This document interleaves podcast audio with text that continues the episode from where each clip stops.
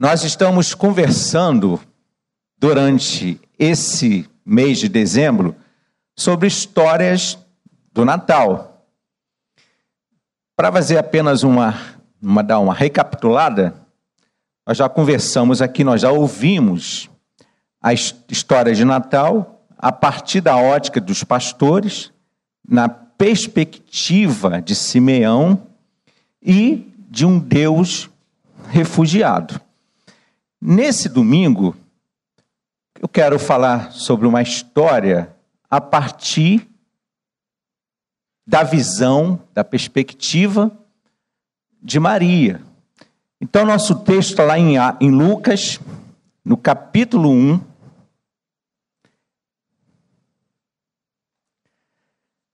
Do versículo 26 até o versículo 38.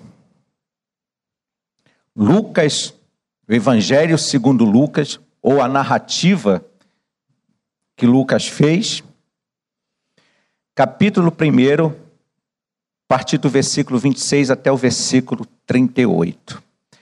Diz assim um texto: No sexto mês, foi o anjo Gabriel enviado da parte de Deus para uma cidade da Galiléia chamada Nazaré. A uma virgem desposada com certo homem da casa de Davi, cujo nome era José. A virgem se chamava-se Maria. E entrando o anjo aonde ela estava, disse: Alegra-te, muito favorecida, o Senhor é contigo. Ela, porém, ao ouvir esta palavra, perturbou-se muito e pôs-se a pensar no que significaria esta saudação. Mas o anjo lhe disse: Maria, não temas, porque achaste graça diante de Deus. Eis que conceberás e darás à luz um filho, a quem chamarás pelo nome de Jesus. Este será grande, será chamado Filho do Altíssimo. Deus, o Senhor, lhe dará o trono de Davi, seu pai. Ele reinará para sempre sobre a casa de Jacó, e o seu reinado não terá fim. Então disse Maria ao anjo: Como será isto? Pois não tenho relação com homem algum. Respondeu-lhe o anjo: Descerá sobre ti o Espírito Santo e o poder do Altíssimo te envolverá com a sua sombra. Por isso também o ente santo que há de nascer será chamado Filho de Deus. Isabel, tua parenta, igualmente concebeu um filho na sua velhice sendo este já o sexto mês para aquela que diziam ser estéril. Porque para Deus não haverá impossíveis em todas as suas promessas. Então disse Maria: Aqui está a serva do Senhor, que se cumpra em mim conforme a tua palavra. E o anjo se ausentou dela. Senhor, Nesse momento em que a tua palavra foi lida, queremos pedir que ela seja acolhida nos nossos corações, que a nossa mente seja envolvida pela tua palavra e que a partir da tua palavra, desse texto, ela frutifique e fecunde os nossos corações, que ela possa gerar vida e vida eterna. Em nome de Cristo. Amém. Bom, finalmente chegamos no Natal. Mas, para algumas pessoas, e tem interessante que no lugar, na faculdade que eu dou aula, os professores, quando chega, chega no mês, no final de outubro, talvez isso aconteça com alguns professores. Final de outubro, início de novembro, o pessoal fica aguardando aquela musiquinha, aquele anúncio que aparece na televisão. Já é Natal na Líder Magazine, já é Natal. Então, para alguns, esse é o primeiro anúncio do Natal. Para os especialistas, para os profissionais de marketing, é sempre necessário antecipar um anúncio para criar necessidades. Comércio vive disso. Ok. Bom, e aí a gente percebe que, na verdade, o anúncio a respeito do Natal já aconteceu lá atrás. Nós temos, no texto que nós lemos, nós temos um anúncio do Natal, do nascimento de uma criança. Mas esse texto que nós acabamos de ler, e no seu contexto, mais lá atrás, nós temos um outro anúncio. Então, na verdade, nós temos dois anúncios que anunciam o nascimento de duas crianças. O primeiro anúncio é o anúncio que é feito a Isabel. E aí, esse primeiro anúncio que é feito lá em Isabel, por Isabel, quando o anjo aparece a seu esposo Zacarias, o que, que a gente temos lá? Nós temos um anúncio, só que esse primeiro anúncio a Zacarias não cria necessidade alguma, mas atende a uma necessidade. Zacarias, como sacerdote, estava no seu período de adoração, de oração, e aparece um anjo e fala: Zacarias, as tuas orações foram atendidas. Sua mulher, Isabel, dará a luz a uma criança. Então, esse primeiro anúncio não cria, mas atende uma necessidade. Nesse texto que acabamos de ler em relação a Maria, a gente tem um segundo anúncio de um nascimento de uma criança, mas esse anúncio não cria, não atende nenhuma necessidade, mas é uma oferta, um presente de Deus à humanidade através exatamente da vida de Maria. E aí diz o texto, acompanhe se a gente puder, diz o texto que é um, um, na verdade esse texto aqui é um diálogo.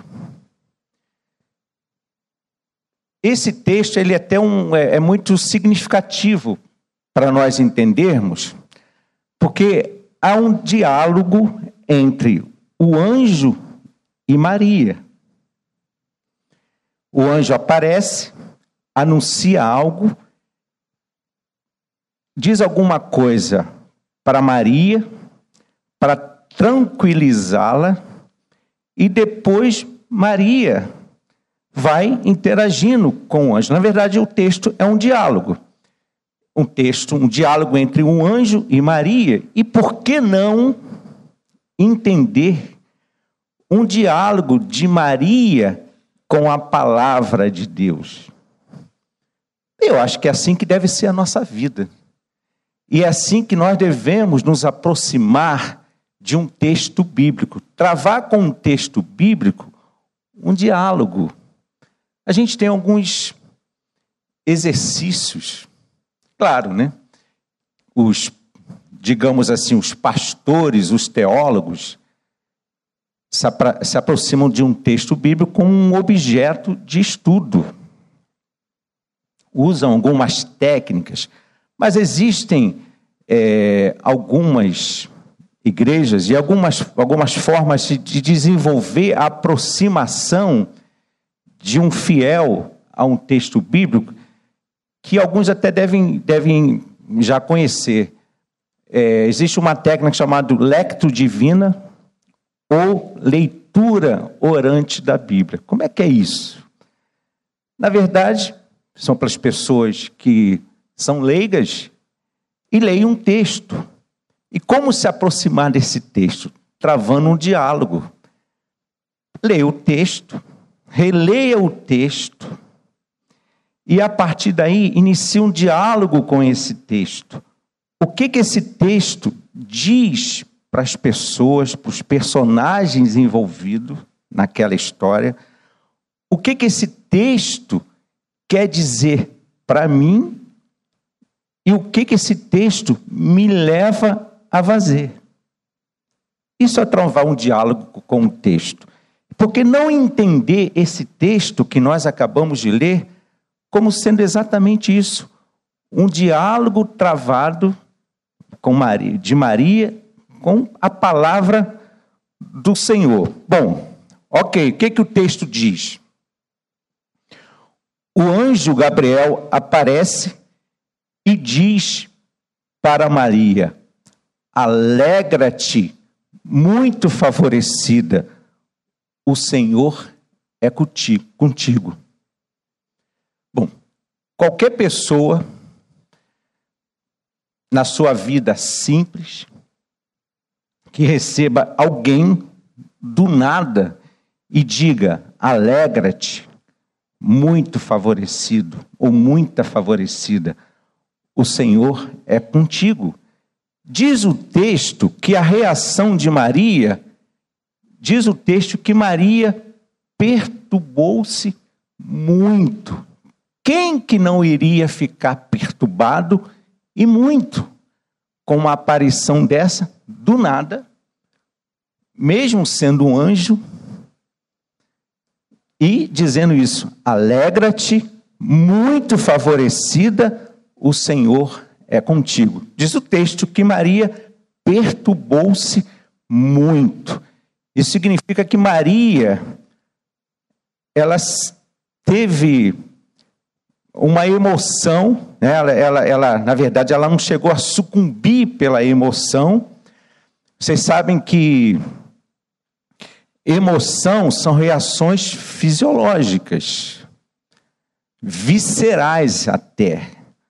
Então, diz que Maria, ao receber essa saudação, perturbou-se muito. Ok. E aí, o que, que o anjo faz? o anjo começa a travar um diálogo com Maria. Mas a perturbação de Maria, que é uma perturbação, que é uma emoção visceral, faz com que Maria saia, se estremeça nas suas próprias entranhas. E claro, provavelmente a partir dessa, dessa emoção, dessa questão visceral, fisiológica, provavelmente apareceu na mente, na consciência de Maria, um misto de sentimentos. Sentimentos são aquilo, eh, são, são aquilo que qualifica uma emoção. Toda emoção tem o mesmo substrato neural. O que diz se uma emoção é boa ou ruim é o sentimento. O sentimento é que qualifica uma emoção. E o engraçado, o engraçado não, o interessante é que provavelmente Maria teve um misto de sentimentos. Sentimentos bons, sentimentos ruins, temerosos, alegrias e etc e tal. E aí o anjo trava uma conversa com Maria. E ele vai dizer assim: Maria, não temas. Tentando restabelecer, provavelmente, a tranquilidade de Maria. E aí ele vai fazendo, ele vai citando, ele vai recordando promessas de Deus na antiguidade. E ele vai dizendo que o filho que era teria, receberia o nome de Jesus, que ele seria chamado Filho do Altíssimo, e nele se realizaria finalmente o reino de Deus prometido a Davi, que todos ansiosamente esperavam. Essa é a explicação que o anjo dá para que Maria não fique muito assustada. Provavelmente ficou assustada. É lógico que a partir dessa, dessa explicação, desse diálogo que o anjo trava com Maria, Maria talvez ampliou o que a gente chama o seu nível de consciência e entendeu a missão importante que ela estava sendo chamada e a grandeza dessa oferta. Mas ela olha a sua própria condição E o que ela diz ao anjo? Como é que vai ser isto se eu não tenho relação com homem algum? É lógico, ela analisa a situação do ponto de vista humano. Como eu posso gerar, gestar, dar à luz a uma criança se eu não tenho relação com homem algum? Qual é a resposta do anjo?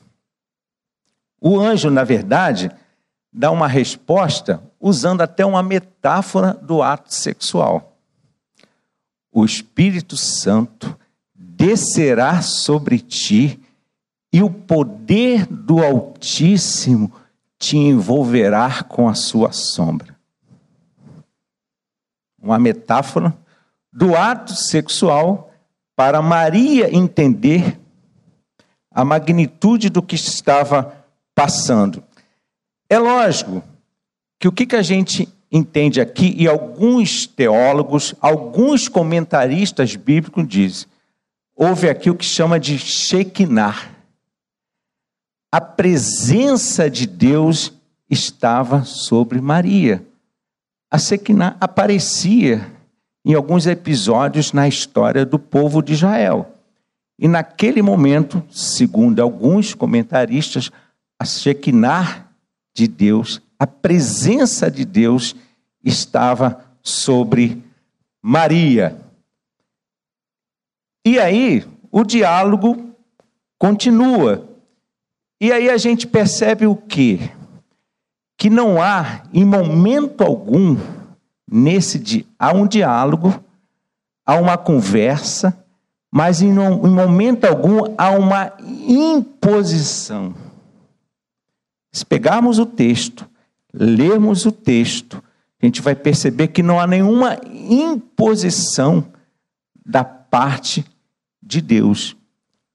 Há um diálogo. E a partir desse diálogo, a partir da ampliação da consciência do que se passava, Maria aceita o convite. E aí, ela entende e ela diz assim: Aqui está a serva do Senhor, diz Maria. Aqui está a serva do Senhor, que se encupra em mim conforme a tua palavra, e o anjo se ausentou dela. E aí, o que, que a gente tenta entender desse texto? Maria, como eu falei, o texto é um diálogo do anjo com Maria, e por que não entender um, um diálogo de Maria com a palavra do Senhor?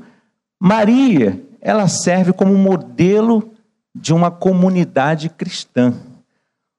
Uma, uma comunidade cristã deve estar atenta à palavra do Senhor, deve receber essa palavra, deve acolher essa palavra deve pensar, deve dialogar com a palavra, deve, naquela expressão que a gente usa, ruminar a palavra, cogitar profundamente a palavra do Senhor. E é isso que Maria fez. E é isso que o texto, de uma certa forma, exemplifica para a gente como que uma comunidade cristã deve fazer em relação, deve se relacionar com a palavra de Deus, com a palavra do Senhor. Muito antes de Maria ser fecundada, fertilizada pelo Espírito Santo, Maria foi engendrada, fertilizada pela palavra do Senhor. E é isso que nós devemos fazer: fertilizar engendrar a palavra do Senhor no nosso ser, e então gestar essa palavra, fazê-la nascer e fazê-la crescer, fazê-la produzir, se desenvolver através das nossas vidas. Bom, nós estamos nesse mês de, de dezembro, conversando sobre histórias de Natal. Através de alguns olhares, através de algumas perspectivas. Como eu já falei, vimos através da ótica dos pastores,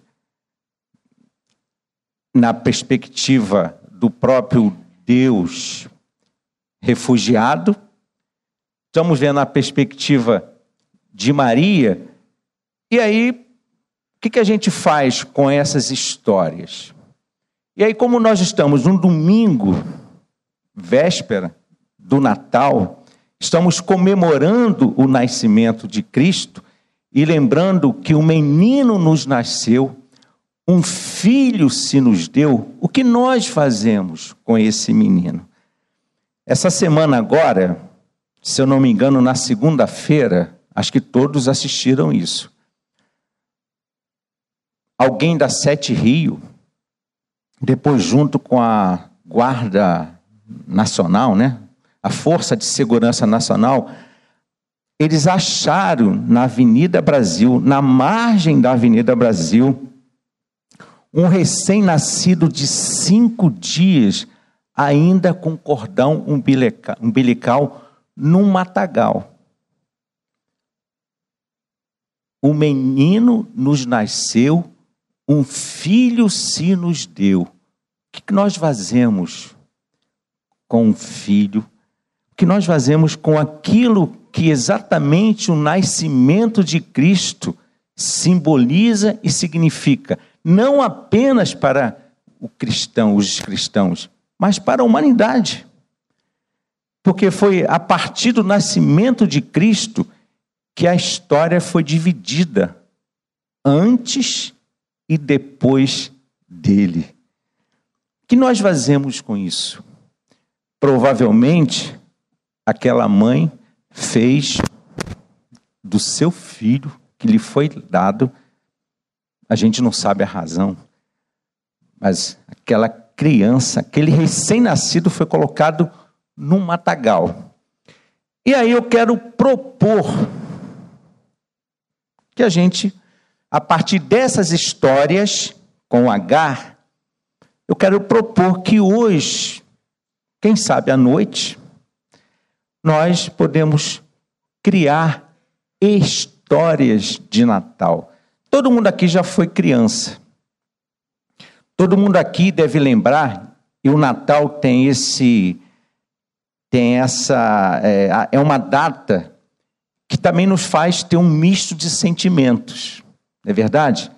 Nós lembramos dos nossos familiares que já foram, eu lembro né, da minha minha avó, ela foi uma grande matriarca, então ela colhia nesse período de Natal toda a sua família extensa. Lembro das, dos natais passados lá durante a infância e adolescência. Então, claro que essa data é uma data que também traz alguns mistos de sentimentos para a gente: saudade, alegria. E eu queria e a gente ouve, e eu lembro das, da minha mãe contando histórias com Er de Natal para nós, eu e os meus dois irmãos. Talvez muita gente também faça isso. Eu quero então propor que a partir dessas histórias, do, dos textos bíblicos que nós lemos aqui, criarmos uma história. E aí, eu quero propor exatamente isso, que você faça do Natal uma história, uma história a ser contada. E aí eu quero fazer uma, eu quero aqui citar uma distinção, uma distinção que o Rubem Alves faz entre história e história. Olha que interessante. Por causa da palavra história, já tive várias querelas com revisores, diz Rubem Alves. Eles, instruídos pelos gramáticos, não aceitam a palavra história e a corrigem para história. Certamente não leram Guimarães Rosa, que declara que a história não quer transformar-se em história. História é aquilo que aconteceu uma vez e não acontece mais. História é aquilo que não aconteceu nunca, porque acontece sempre. A história pertence ao tempo, é ciência. A história pertence à eternidade, é magia. Quem sabe, quem sabe a história fica do mesmo jeito. Quem ouve uma história pode ficar outro, pode sonhar. Gente, o Natal é repleto de sonhos. Provavelmente oriundo dessas histórias acerca do Natal. E aí, se a gente pensar nos textos que nós lemos, Mateus, Lucas, foram sonhos que fizeram os magos não voltarem à presença de Herodes. Foram sonhos que fizeram José receber Maria grávida e ir para o Egito com o menino e a mãe. Sonhos de Natal. O Natal é repleto de sonhos.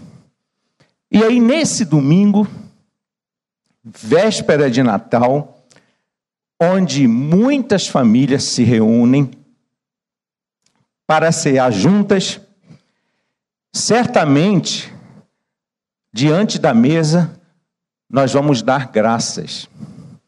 E aí, alguém, um teólogo, disse o seguinte: que quando damos graças pelo alimento, incluímos outra presença à mesa. Deus chega para jantar.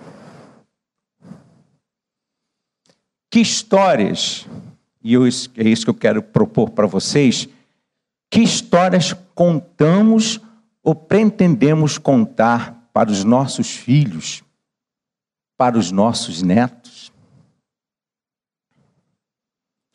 Eu espero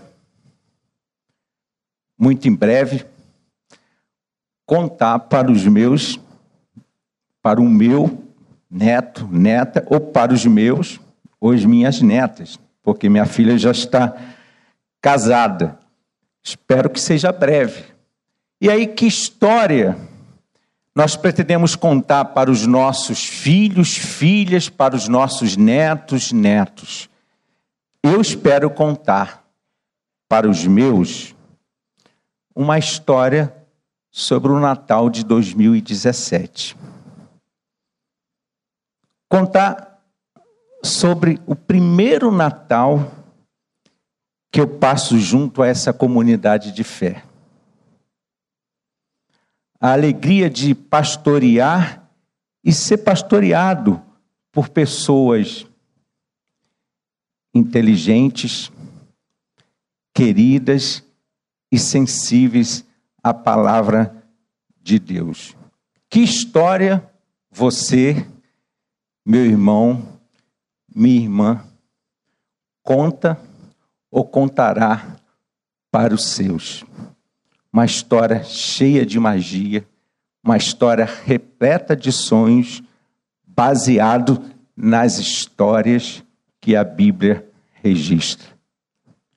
O livro de Lucas é um livro de história. Quem já leu lá no primeiro capítulo de Lucas, Lucas escreve direcionando o livro a Teófilo. Lucas diz assim: o que eu ouvi, as narrativas, as histórias daqueles que testemunharam, que foram testemunhas oculares, eu ordenei e vos escrevi, ó Teófilo. Que história de Natal, repleto de sonhos, de magias. A partir dessas histórias, nós vamos contar para os nossos. Eu espero e desejo que sejam histórias contadas ao redor de uma mesa farta e partilhada. Eu espero e desejo que sejam histórias contadas numa casa santa, onde o perdão seja sagrado, a fé infinita, num país onde o homem seja livre e a justiça sobreviva. Que Deus nos abençoe e um feliz Natal. Quero convidá-lo, enquanto ouvimos uma canção, a exatamente pensar nesse que é o motivo das nossas histórias.